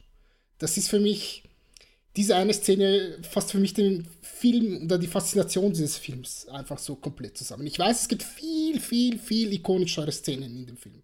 Ja, aber für mich einfach dieser, dieser, diese untersichtige Kamera, wenn man Marcellus Wallace dann, dann, dann sieht mit seiner durchgeladenen Schrotflinte und seinem Ballgag, der ihm am Hals noch irgendwie hängt. Das ist für mich Pulp Fiction mittlerweile. Aber ich finde, das passt auch ganz gut, diese zwei Szenen. Also, gerade und vor allem halt die Szene, als dann auf einmal Marcellus vor ihm steht, äh, wo er im Auto sitzt, weil ich sage mal, bis dahin ist seine Episode ja schon sehr spannend und auch sehr ernst. Ja? Also dieses Ganze, wie er in seinem Haus und dann kurz ne, erleichtert ist und dann die Waffe von, von, von Vincent sieht. Und das ist ja alles nicht witzig unbedingt. In einem Film, der ja doch einiges an Witz hat und diese, dieser Bruch dann, wenn er im Auto und dieser Blick, dieser eigentlich Comedy-Blick, wie sich beide angucken und sehen, er sitzt da im Auto und das, das, das fasst Pulp Fiction, finde ich, ja, das, das passt schon, das fasst das ganz gut zusammen. Die andere habe ich jetzt, also ich weiß, was du meinst, aber die ist mir jetzt nicht extrem im Gedächtnis geblieben. Aber auch das kann ich nachvollziehen, weil geht ja in eine ähnliche Richtung. Von wegen, äh, da wird gerade was sehr Unmenschliches gemacht und äh, dann dieses trockene geht zur Seite, Butch. Das, aber auch über diese Waffenauswahlszene. Also es, diese, diese Kinoklassiker werden bei uns ja immer von der, ich, ich glaube, von der Uni, vom KIT mitbegleitet von irgendjemand, der da dann irgendwelche Vorträge hält, der dann äh, irgendwie 40 Minuten vom Film von seinem Blatt abliest und einen Vortrag über den Film hält. Ich glaube, alleine über diese Auswahl von Waffen hat er irgendwie eine Viertelstunde geredet. Also, ja. Das zeigt halt wieder, wie viel man da in diesen Film rein interpretieren mhm. kann, vielleicht aber auch überinterpretieren kann und so nach dem Motto, manchmal ist eine Waffe einfach eine Waffe und kein Phallus-Symbol und was nicht alles dahinter steckt. Und, Ach komm, ja. ein Samurai-Schwert trifft das schon ganz gut. Also was, wenn nicht ein Samurai-Schwert? Aber manchmal ist ein Stift auch nur ein Stift. Aber klar. Sagte Marco, was John sagst Wick. du zu, zu Butch und seinem ganzen Auftreten? Ich bin tendenziell tatsächlich auch eher bei Fabian. Ähm, ich finde auch, dass sich diese Episode irgendwie zu sehr zog und auch für mich so ein bisschen zu sehr diesen ganzen Film bricht. Aber ich kann halt ja jetzt, wo ich euch beiden auch zugehört habe, kann ich das, glaube ich, auch noch mal ein bisschen besser, vielleicht sogar wertschätzen. Auch gerade, weil ich deine, deine Sicht jetzt so sehe, Nenat. Und ähm, ja, da spielt auch alles ganz, ganz viel Symbolik mit rein. Auch so diese Zerrissenheit, die ja auch, auch Butch halt einfach hat ähm, die aber auch alle irgendwie haben, so alle Figuren jetzt so. Und aber mir war das so in meiner Erinnerung war für mich Butch gar nicht mehr so präsent in dem ganzen Film. Äh, es hat mich sehr überrascht, dass das jetzt doch so war, dass er sehr präsent war und ähm, sehr viel Zeit auch einfach eingeräumt bekommen hat. Ähm, bin aber tatsächlich, weiß ich noch nicht, so ganz mit dieser Episode Die Goldene Uhr, ich kann das alles verstehen und er, er macht ja jetzt so seinen eigenen, seinen eigenen, äh, seine eigene Erfahrung mit eben dieser Uhr, ja eigentlich, ne? Es, die Uhr ist ja wieder der Ausgangspunkt, warum er halt überhaupt erst losfährt und in dieses ganze Schlamassel wieder reinrutscht. Nur er hat sie nicht im Arsch, sondern er geht, er hätte fast was anderes im Arsch gehabt. Ähm, so, und er wäre äh, fast so, im Arsch gewesen, als er nach Hause Und er wäre fast im Arsch gewesen, so. Aber halt eben wegen dieser Uhr und ähm, ja, das sagt er ja auch, das ist so die einzige Erinnerung, die er an seinen Vater eigentlich sozusagen hat und sowas. Und ähm, ich kann das schon alles total nachvollziehen. Aber ich wie gesagt, es bricht so ein bisschen für mich so diesen ganzen Film und äh, irgendwie war das für mich gar nicht mehr so ganz drin. So, ne? Es ist ein ganz klarer Stilbruch, äh, wie, mhm. wie, Fabian eigentlich perfekt schon zusammengefasst hat. Ja, das Ganze ja. bis dahin ist schon durchaus relativ komödiantisch, leicht, mhm. klar, durch die Figur von Mia Wallace kommt dann auch irgendwo ein Stück weit Tragik mhm. hinzu, aber dennoch ist, endet so auf einem Hu, zum Glück alles gut gegangen. Mhm. Und hier fühlt sich das eigentlich permanent nach Schwere an. Ähm, mhm.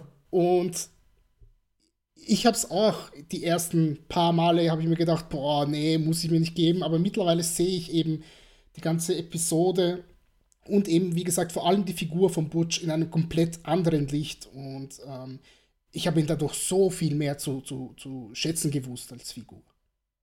Mhm. Ja. Ja, ich, ich glaube, ich muss das auf jeden Fall auch nochmal sacken lassen und äh, vielleicht kommt ja auch so ein Effekt irgendwann mal, falls ich den Film sehe, dass ich das äh, doch mehr verstehe oder so, was mir hier gesagt wird. Ähm, aber aktuell ist es tatsächlich auch so, dass ich sage so, hätte ich in dem Umfang wahrscheinlich nicht gebraucht. Ich weiß nicht, ähnlich vielleicht die Bonnie-Situation ähm, oder auch nicht. Ähm, der Schlussakt sozusagen. Äh, wir spulen zurück. Wir sehen, oh, Vincent Vega äh, ist doch nicht erschossen worden, nachdem er auf der Toilette war, sondern äh, er lebt noch und wir sind wieder zurück in diesen Apartment. Ähm, aus welchem Grund auch immer. Ähm, beziehungsweise wir sehen ja zuerst jemanden anderen auf der Toilette, der da diesen äh, Ezekiel-Psalm halt hört, was Samuel Jacksons Figur halt einfach so sagt. Ähm, aber wir sind halt wieder in diesem Apartment, wo diese ganze Situation eskaliert und wie es dann halt einfach weitergeht. Und sie erschießen dann, also sie, die Situation ist geklärt, sie sind im Auto, haben Marvin mit und äh, Vincent Vega erschießt aus Versehen eine Marvin. Ähm, und das ganze Auto ist voller Blut und äh, Knochen, Gehirn, was auch immer. Ähm, und sie beschließen, zu Jimmy zu fahren, ähm, um halt dieses Auto zu reinigen, um sich zu reinigen, um diese ganze Situation einfach äh, vernünftig über die Bühne zu kriegen. Ähm, Jimmy hat aber was dagegen, ähm, denn seine Partnerin Bonnie kommt alsbald nach Hause und so müssen sie einen Profi holen, der das alles ruckzuck erledigt. Das ist halt Mr. Wolf, äh, Harvey Keitel. Er ist ein sogenannter Cleaner und äh, macht oder ja, säubert halt einfach diese ganze Situation. Ähm, ja, erstmal so viel dazu. Wie fandet ihr das?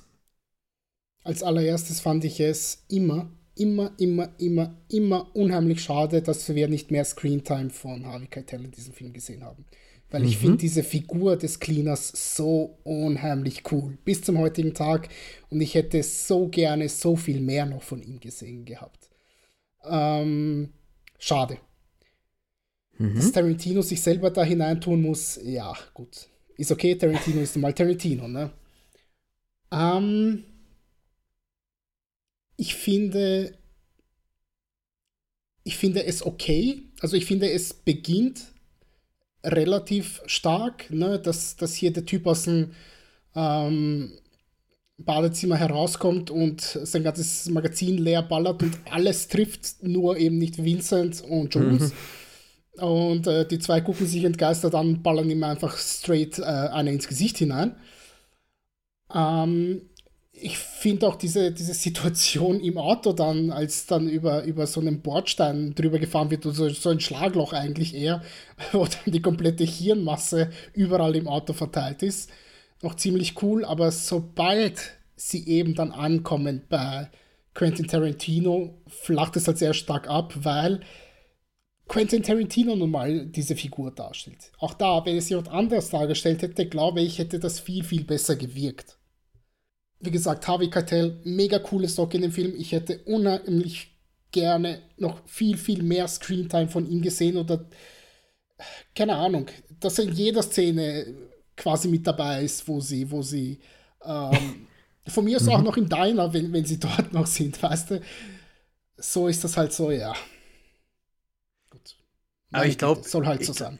Ich glaube, da ist halt wirklich so, in der Kürze liegt die Würze. Ich, ich mag ihn auch sehr, aber ich glaube, das ist auch so dieses Mystische, was ihn halt so ein bisschen umgibt. Ja. So, okay, dieser, da kommt einfach dieser coole Typ und macht den jetzt ein paar Ansagen, hat irgendwie lockere Sprüche drauf, ist aber auch kein, kein irgendwie, ähm,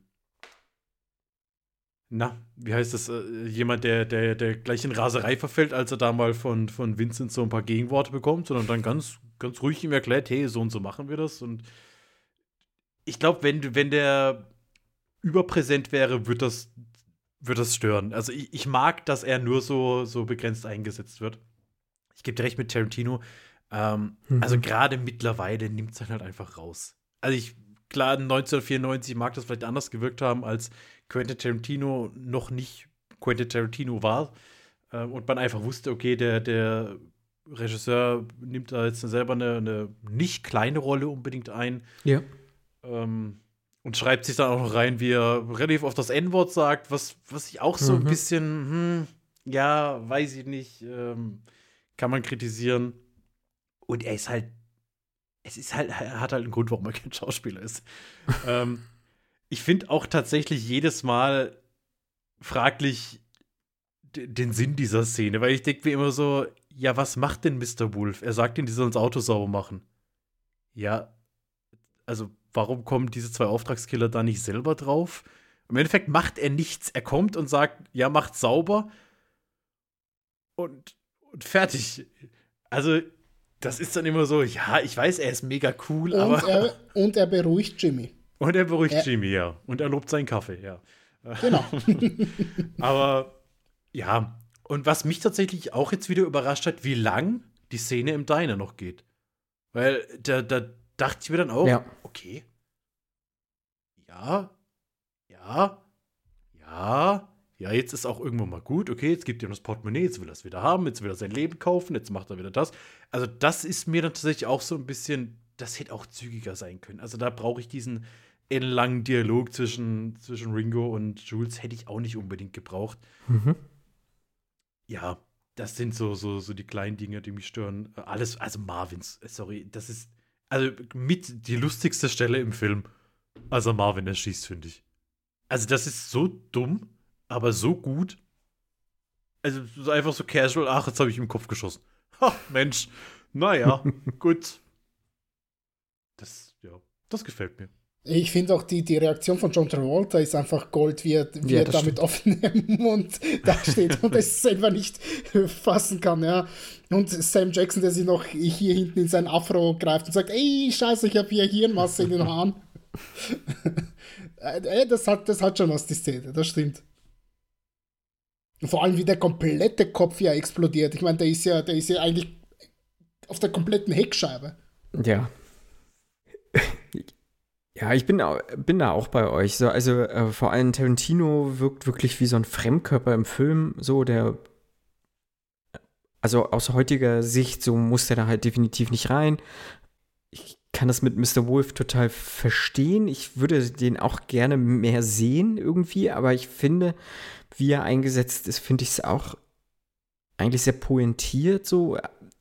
Was mir jetzt auf jeden Fall so insgesamt an Pulp Fiction nochmal aufgefallen ist, der Film hat sowieso ganz, ganz viele Sachen, die ich einfach gerne noch weiter gesehen hätte. So, also ähm, viele Kleinigkeiten, ob es jetzt auch bei äh, Uma Thurmans Figur bei Mia, diese, diese, äh, wie hießen sie, Foxy Force Fives oder so.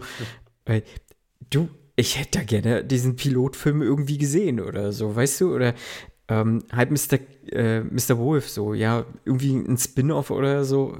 Also gerade in der heutigen Zeit, glaube ich, wäre das durchaus realistisch, dass man sowas vielleicht sogar durchgezogen hätte, so, aber ähm, also Tatortreiniger halt einfach mit, mit Mr. Wolf, das wäre schon, wär schon cool gewesen, so. Ähm, Stell dir mal Aber vor, ja. Schotti und Mr. Wolf treffen aufeinander. Holla die Waldfee. Das, das stelle ich mir schön vor.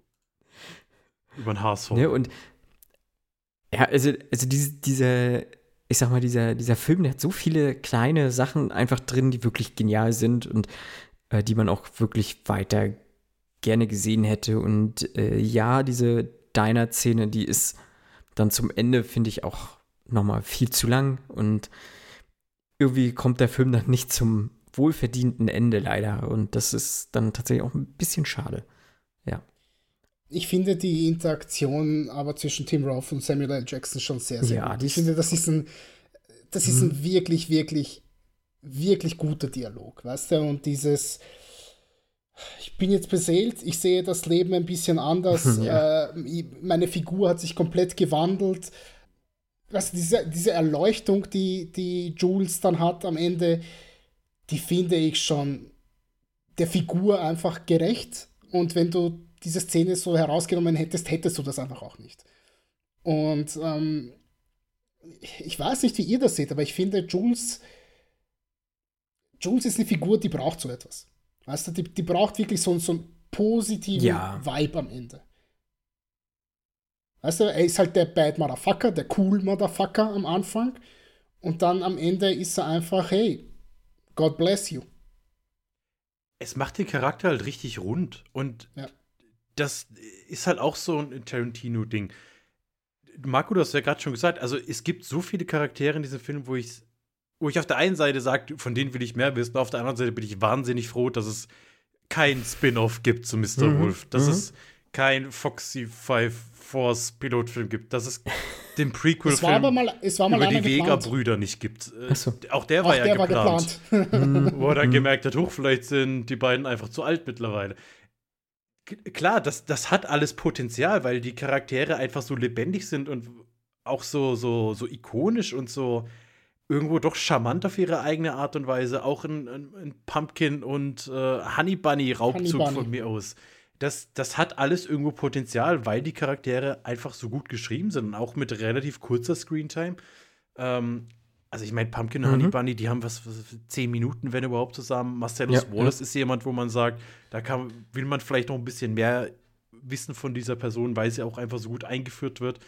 Und es ist aber auch gut, dass die dann irgendwo mystisch bleiben und zu sagen, nee, man erzählt das jetzt Gott sei Dank nicht alles aus und macht kein Franchise draus, weil Mhm. ja, dann wird es wahrscheinlich äh, in die andere Richtung irgendwann gehen und man sagt sich, Foxy Force 5 Teil 6 hätte man jetzt wirklich nicht mehr gebraucht. Weiß nicht, ob man an dem Punkt angelangen würde. Aber gut. Das steht in den Sternen. In einer anderen Dimension würde es diese Filme vielleicht geben. Ja. Und damit endet der Film. Ähm, relativ zufrieden gehen die beiden dann nochmal, äh, richten ihre Knarre in, äh, ihre neu in ihrem neu angezogenen Dress. Wohl wissend, wir als Rezipienten, die diesen Film gesehen haben, dass Vincent Vega nicht mehr allzu lange machen wird. Ähm, denn Tarantino hat sich ja dieses Gimmick überlegt, dass der Film es halt nicht linear erzählt ist, also nicht chronologisch so durcherzählt worden wäre. Äh, wie findet ihr das? Beziehungsweise würdet ihr Interesse haben, das vielleicht auch chronologisch zu sehen, diesen Film? Nicht unbedingt. Also ich habe ich ehrlich gesagt noch nie drüber nachgedacht. Ich finde das so, wie er ist, sehr Mhm. gut. Ich meine, es ist ja auch nicht schwer, der Handlung zu folgen. Also es ist nicht so, dass der Mhm. Film mega verschachtelt ist. Klar wird man sich im ersten Moment wundern, der ist doch gerade erschossen worden, was passiert jetzt? Und dann ist ja aber schon relativ offensichtlich, ach so, wir, wir springen hier ein bisschen Ja. in der Zeit rum. Ist jetzt nicht so, dass man am Ende da sitzt und nochmal alles durchgehen muss und zusammenklabüstern muss, sondern der ist ja schon relativ straight, obwohl er eben nicht chronologisch ist. Also von dem her bin ich da voll mit zufrieden und brauche da jetzt keine chronologische Aufarbeitung der, der, der Geschichte. Also das, das kriege ich auch so hin. Mhm. Bin ich bei Fabian. Ich glaube, eine chronologisch korrekte Reihenfolge dieses Films würde mir gar nichts geben. Absolut gar nichts. Das ist so, wie wenn du dir. Ähm, fuck, wie, wie heißt denn der, der Debütfilm von Nolan? Memento. Memento? Memento. Das ist so, wie wenn du dir Memento in chronologisch korrekter Reihenfolge anschauen würdest. Der Film will auseinanderbrechen, alle seine Einzelteile. Also, gut, wäre wär hier wahrscheinlich nicht der Fall, weil bei Memento ist es eben das Gimmick. Ich wollte gerade sagen, da, da ist es ja im Endeffekt der, der Höhepunkt der Film, der große Twist. Das, das hast du jetzt hier ja nicht unbedingt in Pulp Fiction. Also, ich würde sagen, in Pulp Fiction ist es fast egal, ob du ihn chronologisch siehst oder so, wie du ihn jetzt siehst, aber durch diese, dieses achronologische hast du halt noch mal was Besonderes drin. Und klar, bei Memento würde der Film halt einfach nicht funktionieren. Also, dann hast du die erste Szene Wobei, denkst du, wobei ja, okay. es, gab, jetzt? es, gab, es gab frühe DVD-Fassungen von Memento, wo man durch einen Trick, wenn man irgendwie zweimal die im Hauptmenü die, die ich glaube, die Vorspultaste gedrückt hat und dann erst auf OK bei Play, äh, dann ist die tatsächlich in chronologisch korrekter Reihenfolge abgelaufen. Bei meiner, bei meiner DVD funktioniert das nicht. ich habe es mal ausprobiert. Einfach der Kuriosität halber. Aber ja. Ähm, na, wie gesagt, ich, ich würde es nicht brauchen. Ähm, er wird wahrscheinlich genauso funktionieren, wie er jetzt funktioniert, wie Fabian schon gesagt hat. Es ist relativ egal, dass er so erzählt ist, wie er erzählt ist. Oder es wäre auch egal, wenn er andersherum erzählt wäre, sagen wir es mal so. Ähm, von dem her, ja, Mhm. ich würde es nicht brauchen. Es ist was anderes, als wenn du jetzt mein Lieblingsbeispiel, ja, wenn du Mad Max Fury Road in der Black and Chrome Edition dir anschaust, ist es gefühlt ein anderer Film. Das wäre hier nicht der Fall. Obwohl es tatsächlich eigentlich ein anderer Film wäre.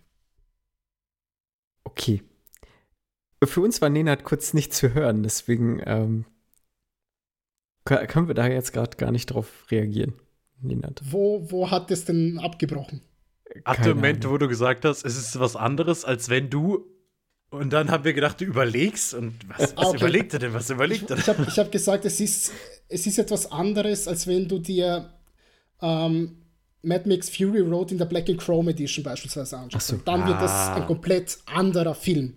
Ja. Und hier wäre es ja, nicht ein anderer Film, obwohl mhm. dadurch, dass er anders zusammengeschnitten wäre, er de facto auf dem Papier mhm. ein komplett neuer Film wäre. Hm, das stimmt. Das stimmt. Ja, sehr gut. Äh, zum Film habe ich soweit nichts mehr beizutragen. Ich weiß nicht, wie es bei euch noch aussieht. Ich würde aber noch mal gerne einen kurzen Abstecher in die vielleicht popkulturelle Wichtigkeit dieses Films irgendwie mal kurz gehen. Ähm, ja, der Film hat selber wahnsinnig viele Referenzen. Also Tarantino bedient sich ganz, ganz vielen Filmen, haben wir auch schon gesagt, so auch bei Kill Bill ist es ja nichts anderes, wo er sagt, wo er sich bedient hat, äh, gut geklaut, also man muss auch gut klauen können und das irgendwie zusammenfügen. Ähm, das tut er meiner Meinung nach und auch generell so, sag mal, das Drehbuch oder die Dialoge schreiben sich ja auch nicht von alleine. So, das zeigt ja, dass Tarantino schon durchaus ein Händchen hat, aber so das, was er halt selber geil findet, das versucht er halt irgendwie zu kopieren oder einfach zu verbessern. Ähm, was ich bei Pipe Fiction aber auch wirklich so bemerkenswert finde, ist, dass der Film auch generell viel Einzug in die Popkultur dann gefunden hat. Äh, wir haben schon gesagt, Simpsons zum Beispiel ist so, so auch, wo ich ganz, ganz viel mit Berührungspunkte hatte, einfach äh, immer wieder gab es Simpsons-Folgen, wo Pipe Fiction irgendwie eine Rolle gespielt haben oder spielten so. Ähm, und das war schon, schon ein sehr wichtiger Punkt. Ich meine, Pipe Fiction wird dieses Jahr 30 Jahre alt. Hat der Film an Wichtigkeit verloren oder nicht? So zum Abschluss die Frage vielleicht an euch. Also zuerst mal, was du meinst mit der popkulturellen ähm, Wichtigkeit. Ja, natürlich. Ich würde aber generell sagen, dass die 90er Jahre ein durchaus fruchtbarer Nährboden waren für junge mhm. Filmemacher, tatsächlich männlich, mhm. ähm, die emporgekommen sind und damit auch sich selber vielleicht so zu Stars gemacht haben oder zumindest die Leute, mit denen sie zusammengearbeitet haben, zu Stars gemacht haben. Ähm, Pulp Fiction, der zweite Film von Tarantino, der seinerzeit auch noch keine 30 Jahre alt war ähm, Boogie Nights, der zweite Film von Paul Thomas Anderson, der ebenfalls keine 30 Jahre alt war, als der herausgekommen ist. Ähm, Fight Club, der dritte Film von Fincher, nachdem er vorher schon sieben gemacht hat, die also Fight Club ist auf jeden Fall dieses große popkulturelle Phänomen. Mhm. Sieben dann schon eher weniger, aber sieben ist einfach ein sehr, sehr hochklassiger Film. Ähm, auch in jungen Jahren gemacht.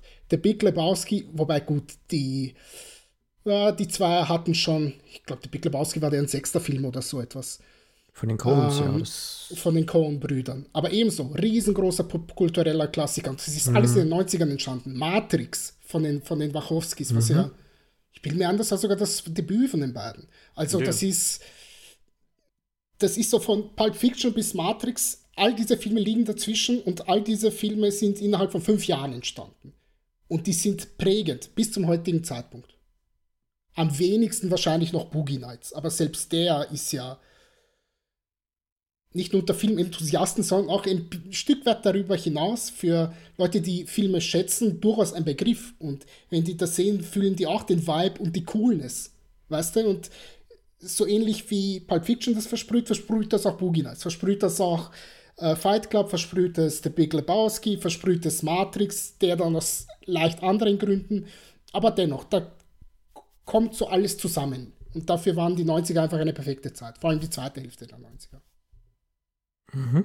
Vor allem, weil es halt gefühlt noch eine Zeit war, wo man herausstechen musste durch seine Qualität und nicht dadurch, zu welchem Franchise man angehört. Also klar gab es auch schon früher, früher, früher Franchises, aber halt nicht in dieser Masse, in der sie heute existieren. Und von dem her hast du, glaube ich, in den 90ern noch mal ein ganz anderes Talent und wahrscheinlich auch eine riesengroße Prise Glück gebraucht, um äh, dich so in die Popkultur einzuarbeiten, äh, wie es jetzt heute Filme eben nicht mehr machen müssen, weil da reicht es, wenn irgendwie Marvel draufsteht oder was weiß ich, äh, irgendein anderes Franchise. Und dann sind die automatisch im Popkultur, in der Popkultur verankert.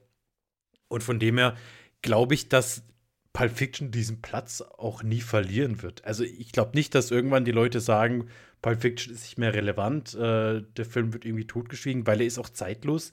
Also der wird in 30 Jahren genauso funktionieren wie vor 30 Jahren. Weil, oh Gott, 1994 ist 30 Jahre her. ähm, das, das tut mir gerade nicht gut. Genauso wie mir nicht gut tut, dass Nenad gerade aufgezählt hat, was diese Regisseure alle vor ihrem 30. Lebensjahr geschafft haben. ähm, ja, von dem her glaube ich nicht, dass der in den nächsten 30 Jahren irgendwas verlieren wird. Und ähm, der hat seinen Platz sicher, glaube ich, in der Popkultur. Auf jeden Fall. Genauso wie Scarface. Weißt du, der wird auch für immer einen Platz in der Popkultur haben. Der Pate wird immer einen Platz in der Popkultur haben, obwohl die noch einmal um einiges älter sind. Und auf Ja, das stimmt. Ja, hoffen wir sehr. Darauf wollte ich nämlich auch noch mal hinaus. Ähm, da würde Scarface auch einen Platz für deine Ewigkeit dann nämlich haben, lieber Nenad. Du kannst dazu beitragen, dass dieser Film niemals sterben wird. Ich habe die DVD in meinem Regal, das reicht. Äh, okay. Ich nicht. Schäm dann dich, Marco. Dann musst du es dir tätowieren. Ey, du hast, Ich du muss hast sieben Versionen, du hast sieben Versionen von Planet Terror, aber keine einzige von Scarface. Ja. Irgendwas läuft falsch. Sogar ich habe Scarface, glaube ich, als DV DVD. Nee. Ich hab, hab die nicht. Siehst du, Fabian, der Gangsterfilme hasst, hat Scarface. Aber So. noch nicht gesehen. Nächster Ken- Film im Fokus Scarface. Can I Nein. say hello to my little friend? Aber das reicht. Das, glaube ich, muss man, das muss man kennen. Das kennt man ja. Das Ja. kennt man, ja. Aus den Simpsons. Mhm. Nein, ich bin aber auch der Meinung, ähm, Pulp Fiction wird uns auch noch die nächsten 30 oder noch wahrscheinlich weitaus längere Jahre begleiten. Wahrscheinlich Jahre, die wir nie mehr erleben werden irgendwann. Ähm, ich glaube, das ist wirklich so ein Film für die Ewigkeit. Ähm, ja, wir haben ein paar Schwächen, sage ich mal, festgestellt oder Sachen, die wir irgendwie nicht mögen, aber äh, wie gesagt, so der Film ist schon, glaube ich, hier und da total auch einfach überanalysiert, dass man so, so, äh, das, was ich nicht mag, aber das ja vielleicht doch irgendwo in der Symbolik oder in der Moral oder so, vielleicht doch irgendwie einen, einen tieferen Sinn hat oder so. Äh, ob man den dann immer suchen muss oder nicht, sei erstmal dahingestellt, aber äh, ich glaube, da können wir uns drauf einigen und ich glaube auch viele, die diesen Podcast hören, so, äh, dass Pulp Fiction schon ein Meisterwerk ist, so und äh, ein Film für die Ewigkeit ist und ich glaube auch zu Recht, das, was ja vielen Leuten auch vorgeworfen wird, dass das so dieser, du guckst bei irgendeinem Typen auf ein Letterbox-Profil und da ist Pulp Fiction in diesen Top 4, ähm, ja, ist nicht schlimm, so, weil das ist tatsächlich ein ganz, ganz hervorragender Film, der uns äh, hier und da vielleicht auch mehr geprägt hat oder weniger geprägt hat äh, in unserer ganzen filmischen Sozialisation und so. Ähm, von daher ist das überhaupt nicht schlimm. Ähm, ja. Hing das Poster bei dir im Zimmer, Nenad? ähm, nicht das mit Uma Thurman, aber Okay. ähm, das, wo so quasi das schwarz-weiß stilisierte Poster, wo Vincent Vega und Jules Winfield Hm. so nebeneinander stehen mit dem Mit Haar. gezogener Knarre. Okay, ja. Das, das, Das hing war- in meinem das- Zimmer, ja. Also die zweite Tattoo-Verlage für dich sozusagen. nee, das nicht. So auf der Stirn wäre cool. Ah, nicht, bin ich nicht der Typ dafür, sorry. Schade eigentlich. Ja. Ich hätte viel. Es gibt Stirn. aber zu einem anderen Film, habe ich, hab ich äh, sehr lange nachgedacht, ob ich mir dazu ein Tattoo stechen lassen soll. Inception. Vielleicht werde ich sogar machen. Nein, nicht Inception. tut Den leid. Kreisel von Inception, der, der Kreisel kommt nirgendwo hin. Inter den Kreisel Interstellar. Ein Wurmloch. Interstellar vielleicht? Ich habe Interstellar nie gesehen. Das, das ist eher dein Tattoo-Motiv, Marco, oder? Interstellar. Ja, das stimmt natürlich. Dann mache ich mir noch Oppenheimer, dann machen wir alle einen Tar- einen Tarantino und einen Nolan, den wir sehr gut leiden konnten. Hm, Willst du dir eine Atombombe tätowieren lassen? Ja, ne, einfach Killian Murphy. Den Killian, Hut. Killian Murphy auf dem Rücken. Ja, genau, seine, seine, seine Superhelden-Suit-Up-Szene, wo er sich den Hut aufsetzt und es dargestellt wird, als würde Iron Man sich den Helm aufsetzen. Das dann vielleicht. Oder Josh Hartnett. Einfach. Oder Josh Hartnett. Das, Josh Hartnett geht immer. Siehst du da? Siehst sind wir uns einig. Jeder sein Lieblings-Josh Hartnett. Ich nehme den aus Lucky Numbers 11. Ha. Tja. Ist, glaube ich, auch mein liebster Josh Hartnett. Wobei ich ihn in Dings jetzt auch ganz gerne mochte. Operation Fortune. Den Guy Ritchie-Film. Aber gut. Ja, ja, den, da würde ich auch noch mit mir diskutieren lassen.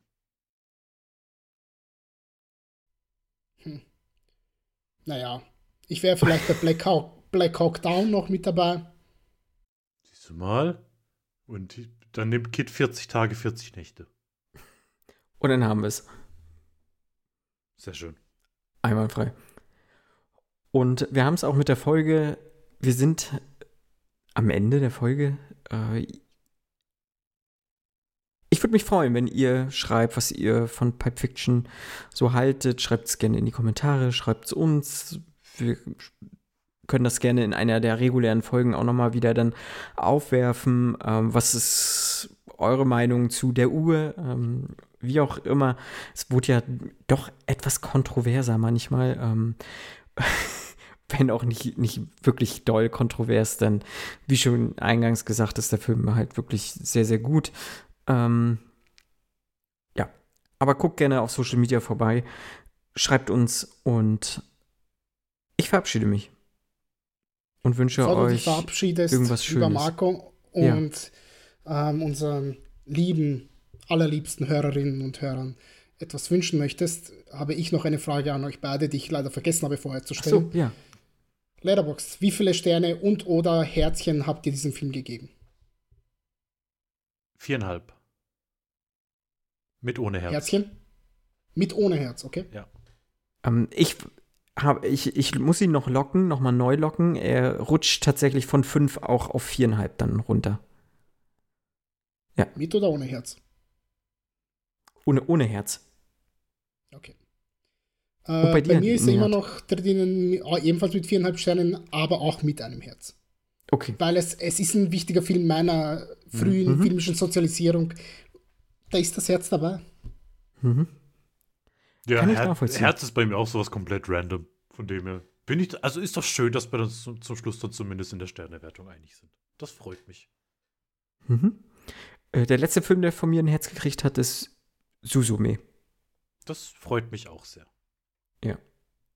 Aber dazu dann gerne in der nächsten Episode mehr, in der regulären Folge. Ähm, und jetzt darf ich mich aber verabschieden und ich wünsche euch da draußen viel Spaß beim Hören und ähm, oder nee, viel Spaß beim Gehörten. Das ist ja eigentlich Quatsch, ne? Viel, viel Spaß Äh, bei der ich- nächsten Folge, die ihr hören werdet. Viel Spaß bei der nächsten Folge, die ihr hören werdet. So, tschüss. Bis Auf dann. Ciao, ciao. Der Pfad der Gerechten ist auf beiden Seiten gesäumt mit Freveleien der Selbstsüchtigen und der Tyrannei böser Männer. Und da steht weiter, ich will große Rachetaten an denen vollführen, die da versuchen, meine Brüder zu vergiften und zu vernichten, und mit Grimm werde ich sie strafen.